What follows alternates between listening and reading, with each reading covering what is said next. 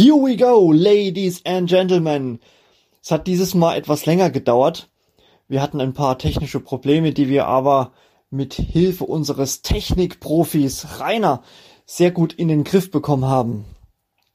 Jo, und deswegen ist sie hier wieder, die 17. Episode von unserem Finanzpodcast Antenne Straubing. Bing, bing, bing, bing.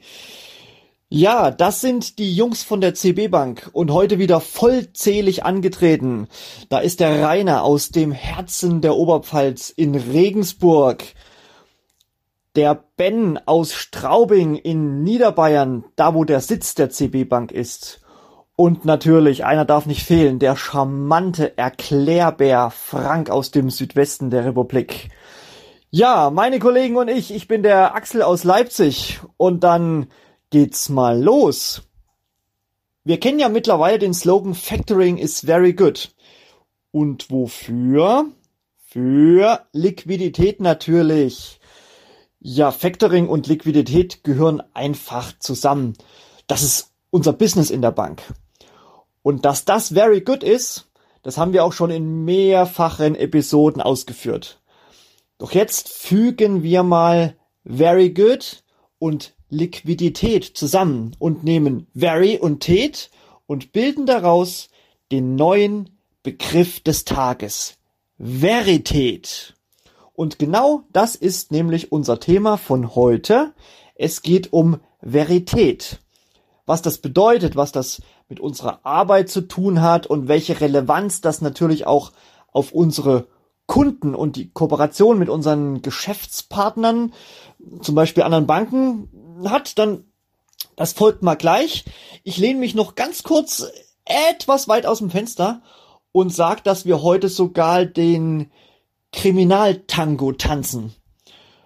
Also hier nicht unbedingt per Podcast, da lässt sich schwer tanzen. Ähm, aber es wird schon kriminell.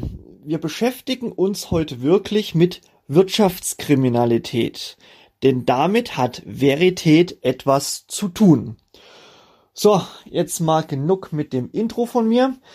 Ich glaube, der Frank kann jetzt mal so langsam Licht ins Dunkel bringen, was ich da die ganze Zeit eigentlich meine. Jetzt wird's ja spannend. Die Spannung steigt. Danke für die tolle Einleitung. Ja, äh, Verität. In, in vino veritas, im Wein äh, steckt und liegt die Wahrheit.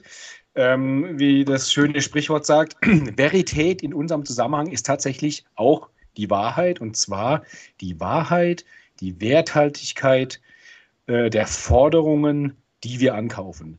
Äh, Nochmal zur Erinnerung, wir nehmen ja keinen äh, Sicherheitseinbehalt, wir zahlen 100% unserer Forderungen aus. Deswegen ist es für uns extrem wichtig, die Werthaltigkeit, die Verität der Forderung zu beurteilen. Wie machen wir das?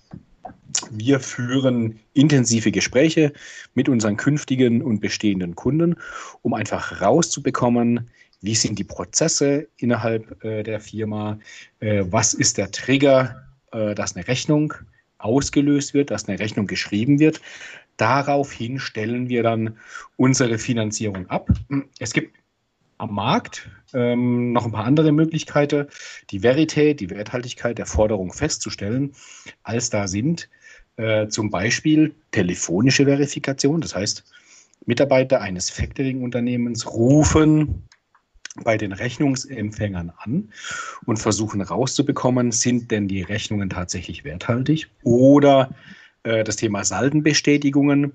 Ähm, das Factoring-Unternehmen schickt Saldenbestätigungen raus an die Debitoren, die die Rechnungen äh, hoffentlich dann vorliegen haben. Aber also was tun wir nicht. Äh, wir sind im sogenannten stillen Verfahren unterwegs. Ähm, insofern werden Mitarbeiter von uns niemals äh, Debitoren anrufen, ähm, sondern wir sind so gestrickt, sage ich jetzt einfach, dass wir ähm, die Verität der Forderungen schon im Vorfeld versuchen, einfach in Gesprächen abzugleichen. Oh, jetzt habe ich aber ganz schön viel gequasselt. Mag da noch jemand was ergänzen? Ein wichtiges Thema, was die Verität anbelangt, weil ähm, so, so, so ging es mir, als ich zur CB Bank gekommen bin. Weil gut, ich habe ja mit, mit dem Thema Factoring ja im, im Vorfeld schon kleinere Berührungspunkte gehabt als Firmenkundenberater, aber halt nicht so den Fokus, wie ich ihn jetzt habe. Und das war eigentlich so der, der, der größte Aha- oder Wow-Effekt, den, den ich da bei der CB Bank gehabt habe, weil eben wir arbeiten im stillen Verfahren, wir prüfen die Verität so gut es geht im Vorfeld. Aber wenn man mal überlegt, in der laufenden Zusammenarbeit mit unserem Kunden ist ja das, einzige Instrument, das, das wir haben, die Rechnung selbst. Sprich, wir müssen ja auch dem, dem Kunden unterstellen, dass er die Rechnung wahrheitsgemäß schreibt, weil ansonsten, wie, wie wollen wir es denn überprüfen, wenn wir nicht nachfragen? Und äh, finde ich ein brutal spannendes Thema und deshalb ist es für uns so wichtig, dass wir im Vorfeld da im Detail äh, mit unseren Kunden drüber sprechen, wie machen die ihr Geschäft, wie sind die Abläufe, wie wird es auch dokumentiert, weil wenn es dann äh, zum Worst Case käme, dass die, die Rechnung bestritten wird, aus welchem Grund auch immer, klar, dann ist der Punkt da, wo wir die Verität dann auch äh, öffentlich in Anführungszeichen prüfen müssen. Da hast du jetzt ein ganz wichtiges Thema angesprochen, Rainer. Ne, was, was gefährdet denn eigentlich die Verität? Ne? Ähm, das, das, Thema, was du gesagt hast, ne? Äh, wenn eine Einrede oder irgendein Mangel kommt vom, vom Debitor, ob der berechtigt ist oder nicht, wir als Factoring-Unternehmen können das ja gar nicht prüfen in der Praxis. Also für das steht ja nach wie vor das Unternehmen, das uns die Forderung veräußert, äh, gerade und muss halt das entsprechend dann dokumentieren. Ähm, hat vor allem, also das eine Thema ist die rechtliche Durchsetzbarkeit äh, der Forderung, ne? weil wenn es jetzt zum, zum rechtlichen Schwur kommt, äh, dann wird er wahrscheinlich nie einen Rechtsstreit gewinnen, wenn er nicht irgendwas in der Hand hat. Ne? Wenn er nicht eine Bestätigung hat, die Leistung wurde ordnungsgemäß und mangelfrei erbracht, äh, wird ein Richter wahrscheinlich nie für ihn entscheiden. Ne? Deswegen ist meine Empfehlung auch immer in der Praxis, lasst euch was unterschreiben vom, vom Debiton, von euren Kunden, äh, dann seid ihr auf der sicheren Seite, dass ihr das rechtlich auch durchsetzen könnt. Und das zweite Thema ist, sagen wir, was, was uns auch betrifft, beziehungsweise, äh, sagen wir, aufgesetzt auf das letzte Thema, das wir hatten mit der Warenkreditversicherung. Es ist auch ein Thema, wo sich die, die Kreditversicherer dann rauswinden können, weil äh, egal, wenn jetzt ein, ein Debitor einen Mangel vorschiebt oder, oder ein Mangel besteht, zu Recht oder nicht, ähm, muss er erstmal dann äh, rechtlich gelöst werden oder, oder eine Entscheidung gefällt werden. Nur äh, die Versicherung hat dann auch ein Schlupfloch. Na, letztendlich, weil, weil wenn, wenn ich nicht belegen kann, dass die Rechnung ordnungsgemäß besteht und zu Recht besteht, dann kann es sein, dass die Versicherung nicht zahlt letztendlich. Also ich hatte selber schon mal einen Fall in der Praxis, äh, wo sich die Versicherung dann irgendwo rausgewunden hat, ist sehr schade und deswegen meine Empfehlung immer an den Kunden, dokumentiert die Leistung so gut es geht und macht vor allem auch Abnahmen oder Leistungsnachweise. Lasst euch das quittieren, dass die Leistung ordnungsgemäß erbracht wurde, dann seid ihr auf der sicheren Seite.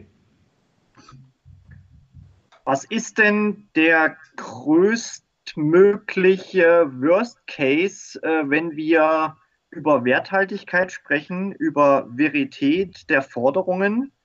Ähm, denken wir mal an die, ein bisschen an ähm, kriminelle Machenschaften. Wovor ähm, hat eine Bank oder ein, ein, ein Factoring-Finanzierer ähm, sehr, sehr große Angst, Frank?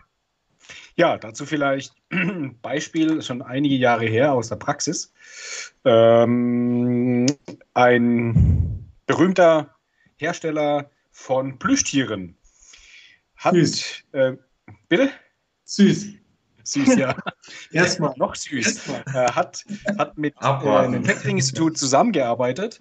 Ähm, und wie das so üblich ist im, im Factoring, äh, Ware produziert, Ware zur Abholung auf dem Hof bereitgestellt, Ware abgeholt, Rechnung gedruckt, versendet und ins Factoring eingereicht. Ähm, so, jetzt war an einem Tag einfach mal die Ware noch nicht bereitgestanden zur Abholung auf dem Hof. Die Rechnung wurde trotzdem geschrieben, wurde angekauft, finanziert. Ähm, der Produzent hat gemerkt, äh, der Plüschtierhersteller, oh, das geht ja gut. Äh, irgendwann war die Ware noch in der Produktion, also war weit davon weg, äh, noch fertig, schon fertiggestellt zu sein. Da wurde die Rechnung äh, produziert, äh, gestellt. Factoring-Unternehmen mal angekauft und irgendwann wurde die Spirale immer weiter getrieben. Da wurde eine Rechnung gestellt für Ware, die noch gar nicht bestellt war. Das ist ein klassischer Betrugsfall. Mhm. Ähm, Da hängen auch Haftstrafen tatsächlich dran.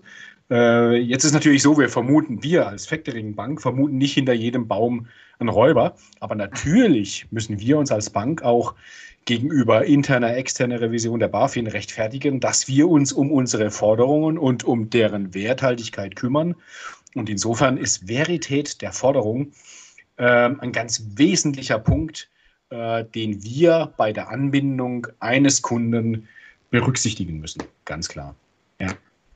Das sind so typische Fälle, Frank, äh, wo du jetzt ein Beispiel für genannt hast die ich in der Beratung bei den Kunden und auch bei den ähm, Geschäftspartnern, also bei den Hausbanken zum Beispiel, immer wieder aufführe, ähm, dass es für solche Finanzierungsformen wie zum Beispiel ähm, ja, die Finanzierung übers Factoring, ähm, dass es da immer ein riesengroßes, äh, eine Herausforderung besteht, beziehungsweise ähm, eine Angst auch besteht, ein Risiko einfach, ähm, dass hier äh, Betrug erfolgt.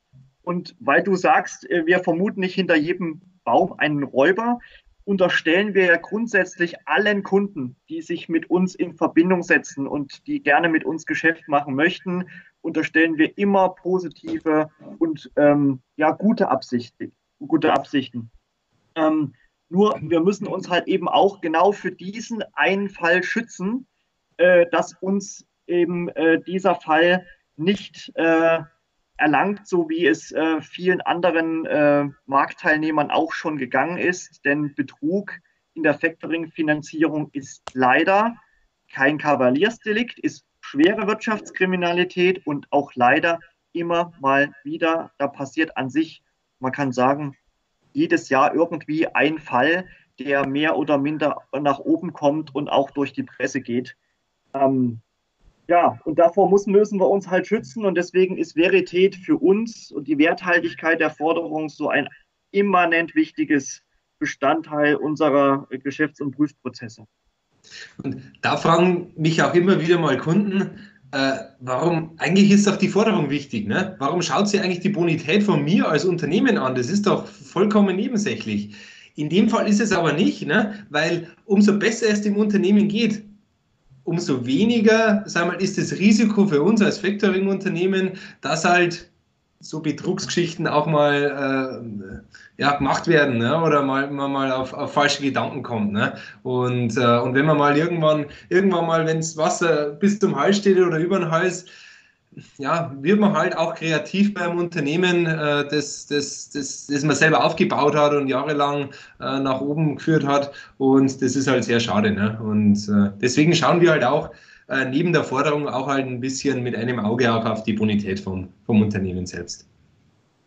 Ja, ist leider so. Wenn ein Unternehmen angeschlagen ist und äh, in den letzten Atemzügen liegt, wächst leider halt auch die kriminelle Energie, die ähm, auf Seiten äh, des Kriminellen möglicherweise als letzter Strohhalm angesehen wird. Aber ähm, das kann natürlich nicht Sinn und Zweck sein.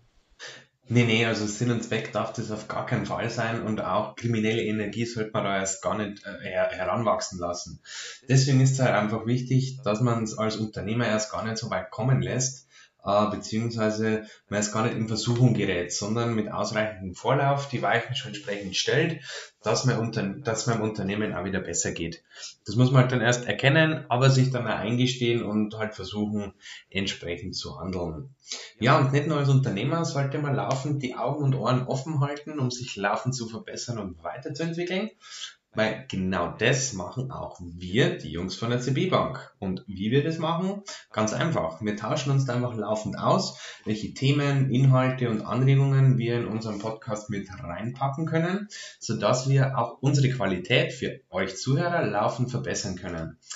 Ja, und in dem Zusammenhang wollen wir euch demnächst in einem unserer nächsten Folgen mal einen Special Guest präsentieren. Da wollen wir uns einfach mal durch einen weiteren Gesprächspartner zu bestimmten Themen einmal einen direkten Input von außerhalb unseres Kreises, sage ich mal, der Jungs der CB Bank, äh, mit ins Boot holen. Wir für unseren Teil sind auf jeden Fall schon mega gespannt und freuen uns, euch bald einen Special Guest vorstellen zu können. Und wer weiß, vielleicht passiert es ja auch schon in unserer nächsten Weihnachts-Special-Episode. Hm. Einfach mal das nächste Mal wieder einschalten. Hier in and find out. Bis zum nächsten Mal.